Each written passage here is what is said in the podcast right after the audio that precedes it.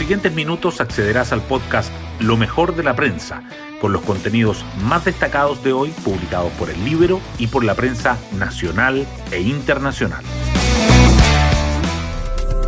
Buenos días, soy Magdalena Olea y hoy martes 15 de marzo les contamos que su primera prueba de fuego vivirá el gobierno del presidente Gabriel Boric con la visita de la ministra del Interior, Isquia Siches, junto a otros cinco secretarios de Estado, a la Araucanía.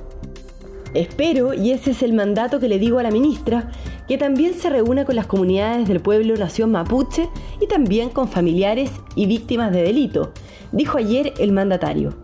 No se descarta que se reúnan con dirigentes de Temucuicuy. Las portadas del día. Las informaciones relacionadas con la nueva administración del presidente Boric siguen acaparando buena parte de las primeras planas. El Mercurio titula que el gobierno deberá tramitar 75 proyectos de ley en el Congreso para cumplir el programa. También destaca que un grupo quema un predio agrícola en Cañete a hora de la llegada de la ministra del Interior a la zona sur. La tercera informa que el mandatario insta a retomar las relaciones diplomáticas con Bolivia y agenda su primer viaje a Argentina. Resalta además que el Ejecutivo usará los 12 cambios de los altos cargos en los servicios clave para sus reformas, que la moneda busca un nuevo diseño para relacionarse con las iglesias, que Siches visita la Araucanía y se reunirá con dirigentes de Temucuicuy y la trama Berríos, el veto de Orellana y el primer traspié del nuevo gobierno. El diario financiero, por su parte, subraya la definición en el comité político. La reforma tributaria parte con diálogo social y que Boric ve un posible racionamiento de agua en la región metropolitana. La Convención Constitucional igualmente sobresale. El Mercurio dice que el órgano constituyente le pide al Congreso impulsar una reforma que permita hacer una consulta dirimente y bajar la edad de los votantes en el plebiscito de salida, mientras que el diario financiero agrega que los jueces y funcionarios se arremeten contra la norma que pondría fin a los tribunales tributarios.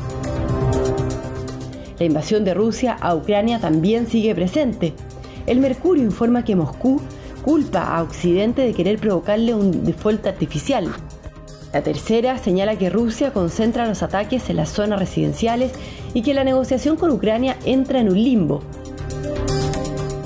otros temas destacados en el Mercurio son que comienza el juicio por el mega fraude en carabineros con 31 acusados y 362 testigos, y que siete alcaldesas abordan sus complejos desafíos. La tercera resalta que universidades optan por no pedir el pase de movilidad para el ingreso a las clases y que Colo Colo vence 1-0 Antofagasta y se encarama a la parte alta del torneo.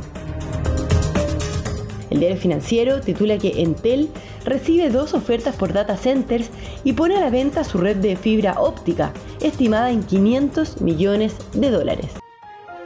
Hoy destacamos de la prensa. El presidente Boric insta a Bolivia a retomar las relaciones diplomáticas y anuncia que firmará el Tratado de Escazú. El mandatario definió su agenda en materia internacional, llamando a su homólogo boliviano a avanzar en recuperar los vínculos bilaterales, anunciando que vamos a cumplir nuestro compromiso de ratificar el Tratado de Escazú durante marzo y confirmando que su primer viaje será a Argentina.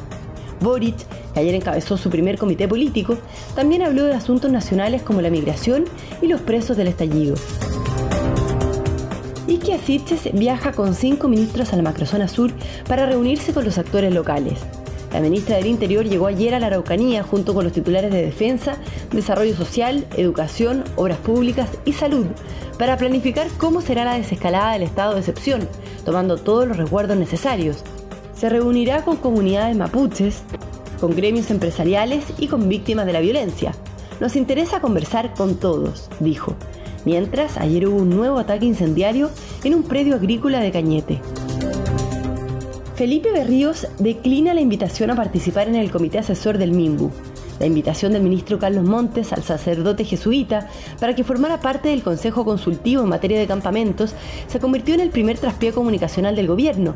Tras las críticas en redes sociales, la ministra de la Mujer, Antonia Orellana, había planteado sus objeciones en el comité político de ayer. Berríos, mediante un comunicado, anunció que descartaba participar en la instancia. La convención oficia al Congreso para que impulse una reforma que permita realizar un plebiscito dirimente. La mesa del órgano constituyente recordó que este mecanismo de participación quedó establecido en el reglamento. Por otra parte, se convocó una sesión especial del Pleno el 22 de marzo para que la presidenta María Elisa Quinteros rinda cuenta del avance en la elaboración de la propuesta de nueva constitución y oficialice la extensión del trabajo por tres meses más. Otras noticias. Renovación Nacional se margina de las reuniones y agudiza el quiebre de la coalición. En el partido siguen molestos por la decisión de la UDI y de Bópoli de apoyar la candidatura de Álvaro Lizalde a la presidencia del Senado en desmedro de Manuel José Osandón. La colectividad se mantendrá en reflexión al menos hasta su Consejo General de mayo. El gobierno envía una solicitud al Congreso para extender el estado de excepción en el norte. El presidente Boric dijo que las condiciones que lo justificaron en una primera oportunidad siguen vigentes y que quieren hacer ahí una cosa ordenada. La medida que rige en cuatro provincias fronterizas se extenderá hasta el primero de abril si es aprobada mañana por el Parlamento. Y nos vamos con el postre del día. Colo Colo derrotó 1-0 a Antofagasta y se encarama en el podio del torneo. Aunque se impusieron por la mínima diferencia, los salvos se reencontraron con lo mejor de su fútbol y fueron muy superiores a los Pumas. El cacique sumó 11 puntos solo por detrás de Ñublense y Cobresal en la tabla. Bueno, yo me despido, espero que tengan un muy buen día martes y nos volvemos a encontrar mañana en un nuevo podcast, Lo mejor de la prensa.